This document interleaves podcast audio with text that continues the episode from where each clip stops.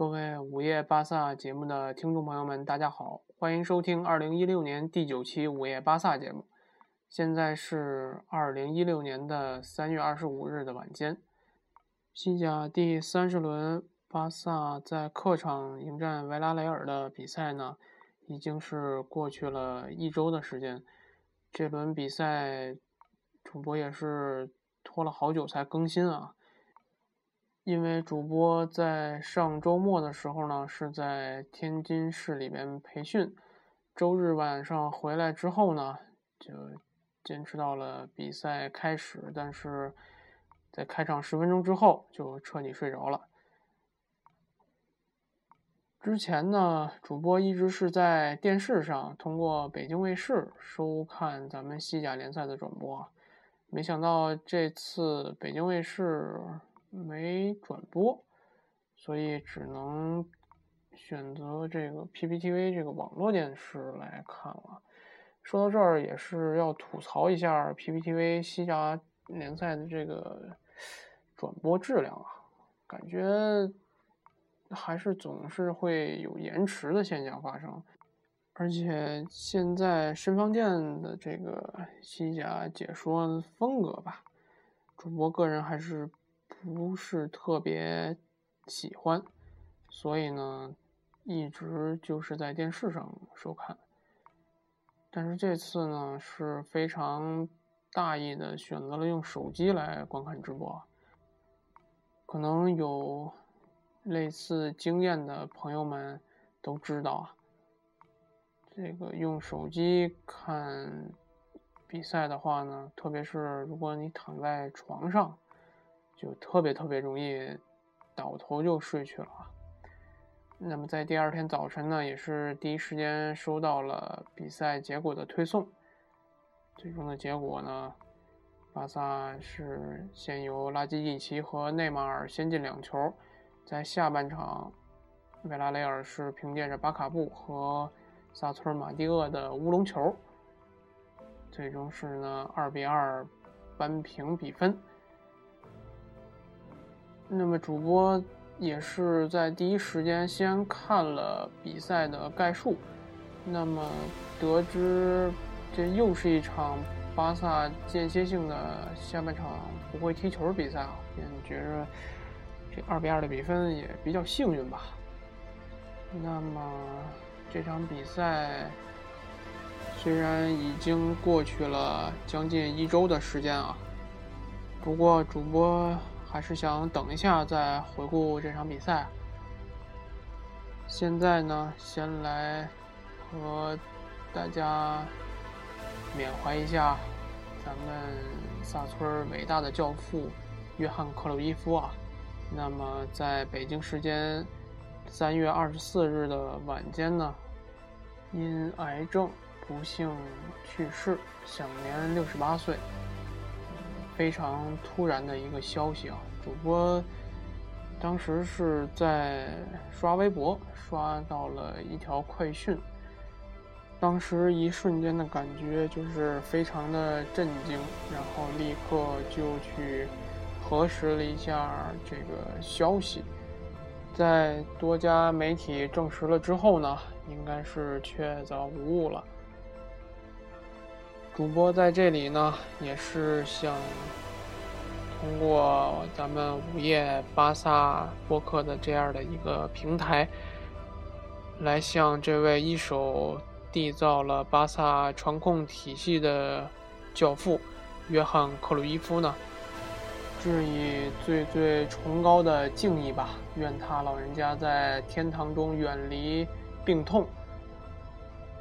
主播昨天也是在心情稍微平复了之后呢，发了一个朋友圈那么我写了一句话，就是因为我年轻，所以没能见证您的时代；也因为我年轻，所以见证了您留下的时代。我觉得作为那个时代最优秀的球员之一呢。我没能亲眼见证他踢球时候的飒爽英姿吧，但克鲁伊夫在入主巴塞罗那之后呢，成为了拉玛西亚传控体系的开创者，那么也是非常感激他为现在的这支巴萨留下的宝贵的遗产。我觉得巴萨现在的成功，应该是因为站在了克鲁伊夫这样一位伟人的肩膀上吧。今天呢，主播也是在新闻上得知，明天凌晨荷兰和法国队之间的友谊赛呢，将会在比赛的第十四分钟暂停一分钟。以此来纪念这位伟大的传奇球员吧，也是这位曾经三获欧洲金球奖的得主理应的待遇吧。当然，我们午夜巴萨这期节目呢，我觉得也应该在节目的第十四分钟暂停一下节目的录制。让我们静默一分钟，来表达对这位伟大球员最深切的怀念和崇高的敬意吧。好的，那么接下来就和大家继续说一下上周的这场比赛吧。咱们先从比赛数据开始。那么维拉雷尔这场比赛的控球率方面呢，是百分之三十二对巴萨的百分之六十八。射门之比呢？维拉雷尔是有十四次，巴萨是有十五次，其中双方都是有六次的射正。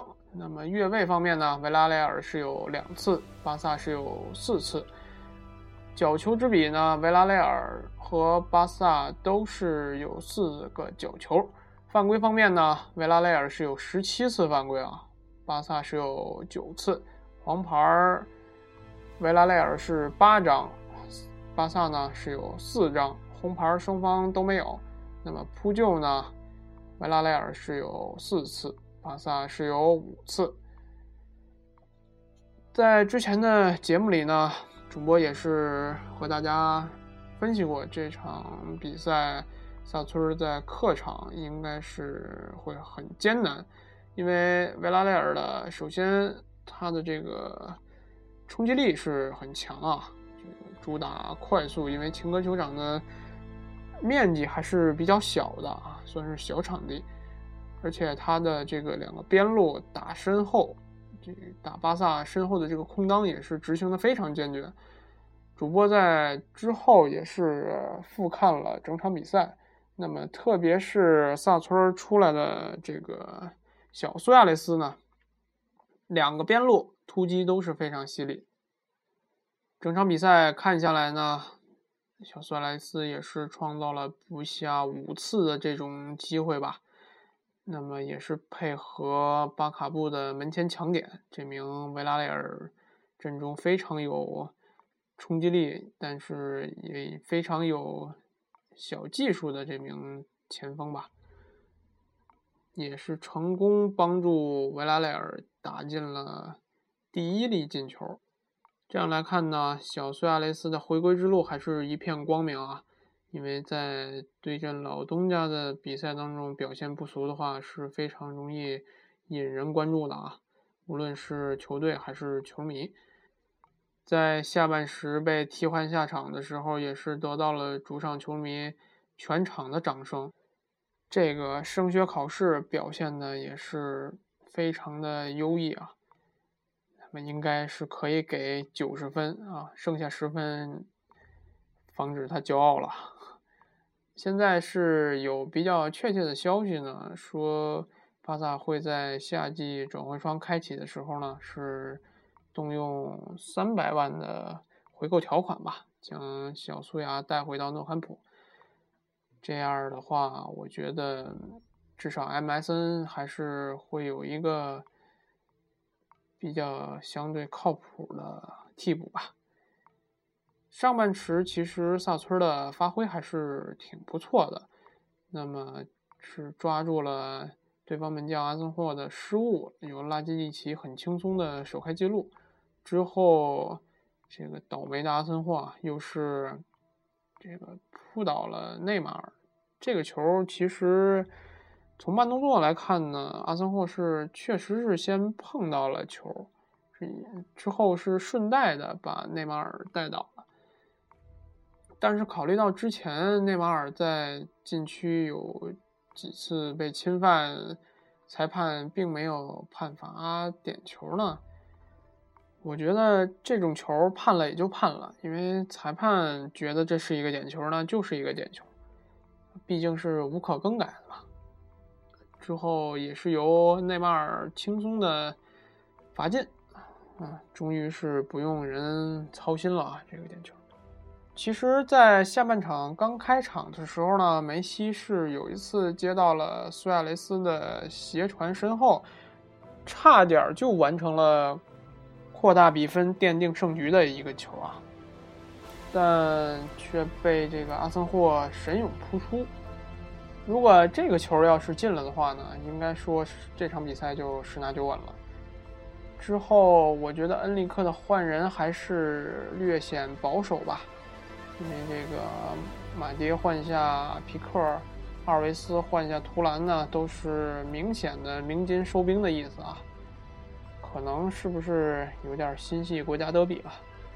在换人的之前和之后呢，很短的时间，维拉雷尔就连入两球，扳平了比分。果然是验证了两球领先才是最危险的比分啊。各位听众朋友们，是不是觉得这场比赛让人联想到了主场对拉科的比赛呢？主播是觉得这两场比赛很像啊，都是在最不应该收手的时候收手了。那么对方的气势一旦起来呢，我觉得想防是防不住的。强如巴萨其实也是一样，当然。也应该说一下啊，经历了这个噩梦一般的上半场之后呢，阿森霍在下半场还是力保维拉雷尔的城门不失，包括扑出了像内马尔的那个非常有威胁的在禁区内的射门，还有拉基蒂奇的一个头球攻门吧。这样看来，二比二的比分其实还是很公平的，双方也是各打了半场的好球吧。这场比赛结束之后呢，在这场比赛结束之后呢，巴萨是领先本轮输球的马竞九分，领先接下来的联赛对手皇马十分。还是要说一下这场比赛梅子的表现吧，应该说是中规中矩。那么后撤之后也是更多的扮演了小白的角色吧。这场比赛看下来呢。即便是间隔了国家队的比赛日，那么各位萨村的队员还是心系国家德比啊。不过今天早晨，梅子在回归阿根廷国家队之后呢，也是在世界杯的预选赛当中，帮助阿根廷队客场二比一战胜了智利队，报了美洲杯决赛失利的一箭之仇吧。那么我们的节目也是来到了第十四分钟，就让我们暂停这一分钟的节目，向我们伟大的教父致敬。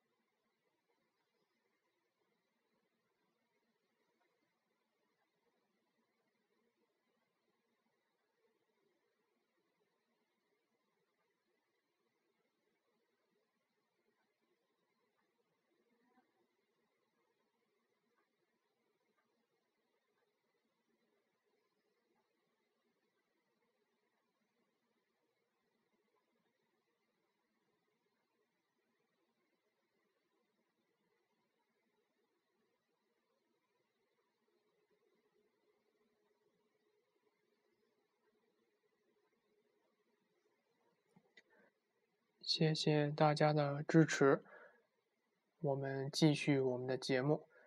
这场比赛之后呢，各位效力于巴萨的球员呢也是被征调到了各自的国家队。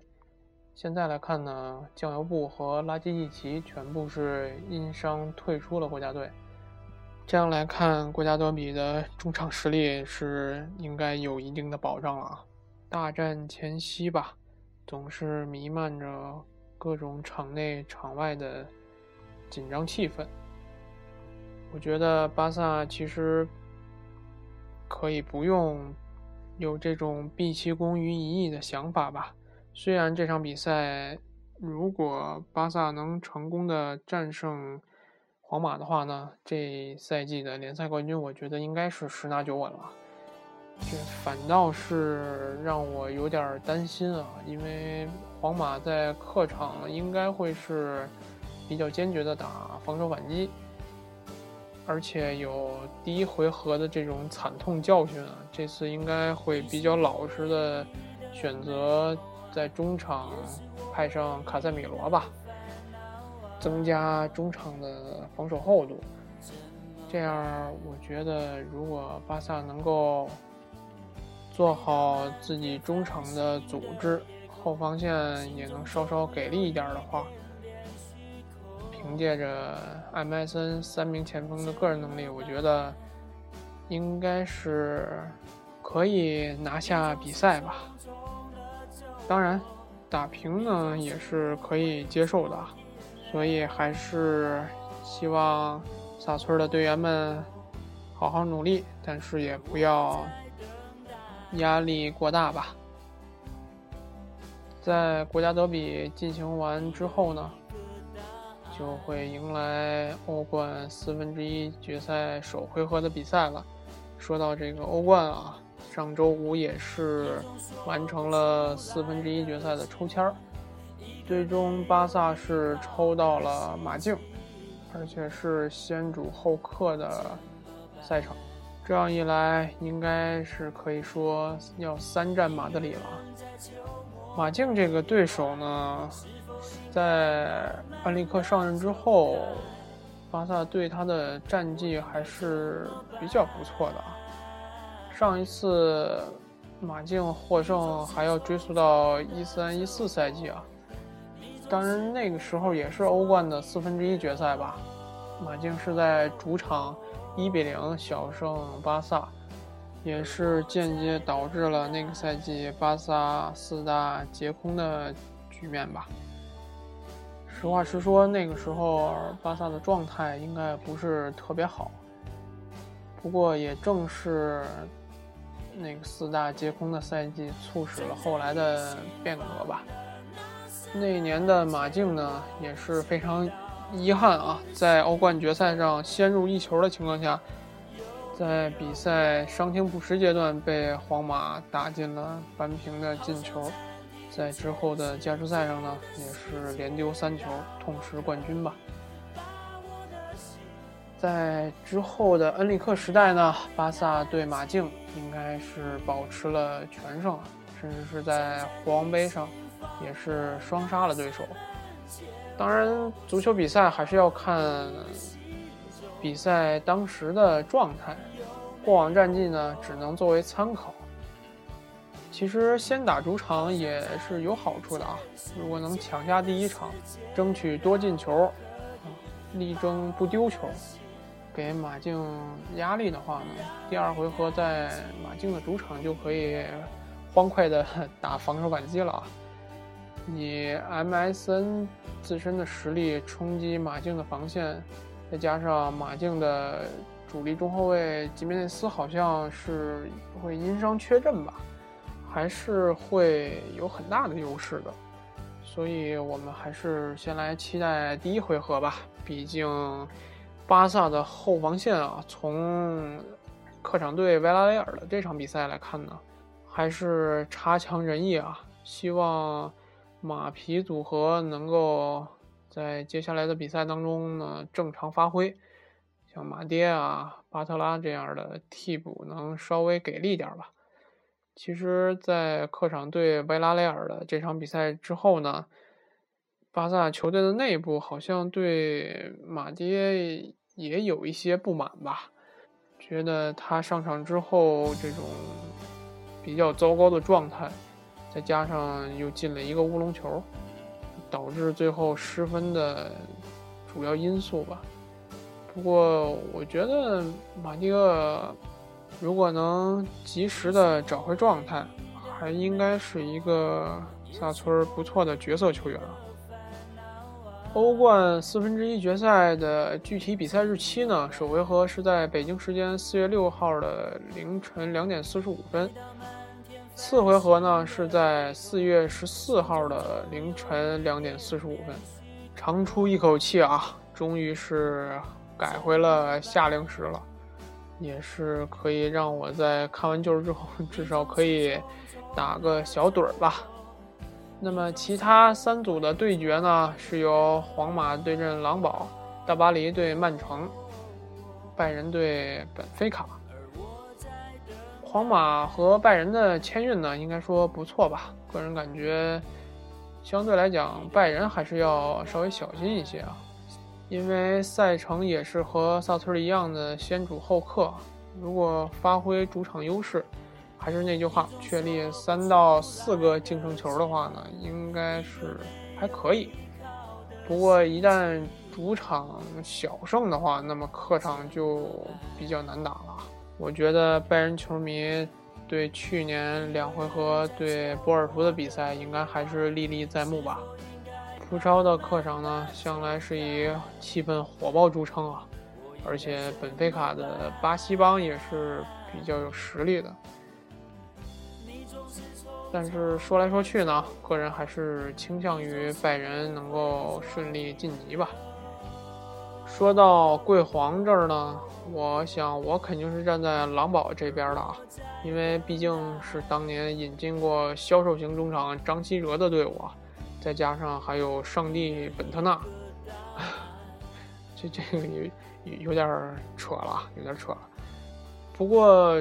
主播倒确实也是一个德国球迷吧，而且再加上萨村球迷的身份，我觉得没有理由不支持一下这位德甲的小兄弟吧。现在狼堡虽然在球员的个体实力上和皇马有一定的差距，但是上赛季沙尔克就是一个非常好的榜样吧，在皇马的主场还掀翻了贵皇。我想黑金应该守卫好自己的主场吧，因为他毕竟是先主后客，别在主场先输了个零比二，给自己挖一个大坑，然后再学着阿森纳在客场站着死！当然也还要再吐槽一下欧足联吧，这次抽签的时候终于换了一个好一点的演员赞布罗塔。这位也是咱们萨村的当年的主力右边后卫啊。嗯，不过最后的结果还是一样，这个总感觉是要保送皇马进四强。我倒是想看看这好运气什么时候能用到头啊。其实上赛季尤文能够进决赛，我觉得很大程度上是要归功于皇马自己的不争气啊。欧足联都把对手给你安排了四强里边，应该相对实力最弱的尤文，你还拿不下来，这就怪 不得别人了啊！看看他们这次是什么表现吧。啊，狼堡加油啊！至于剩下这场中东德比，那我就随便蒙一个吧。看现在的状态，大巴黎应该是不错，那就选择大巴黎能够。晋级到四强，在这儿也是做一个完全不负责任的胡扯竞猜啊！四强应该会是巴萨、拜仁、大巴黎，再加上狼堡。至于谁进决赛呢？那么咱们就等到四分之一决赛完了之后，在节目里继续预测吧。那么好的。这就是二零一六年第九期午夜巴萨的全部内容。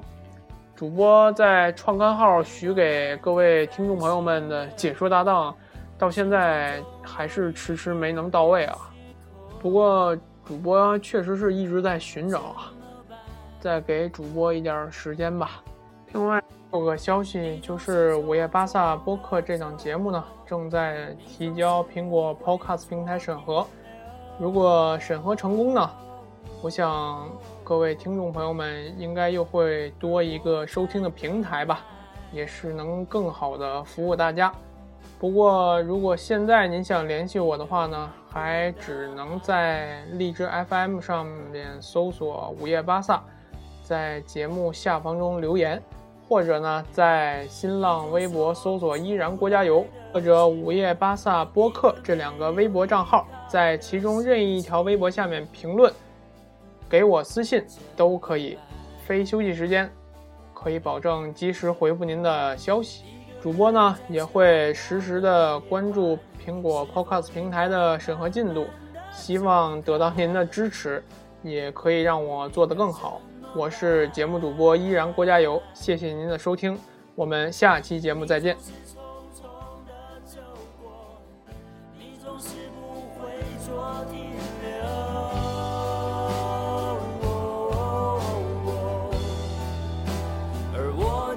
等待。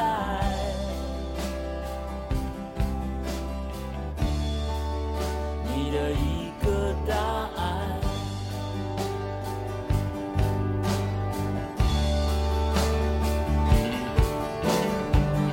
站在你心房。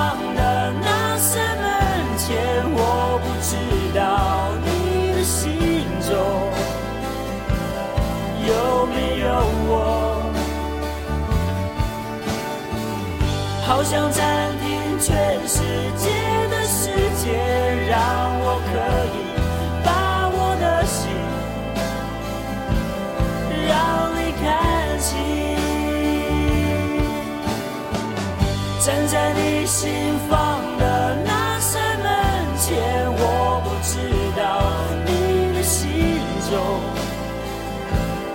有没有好想暂停全世界的时间，让我可以把我的心让。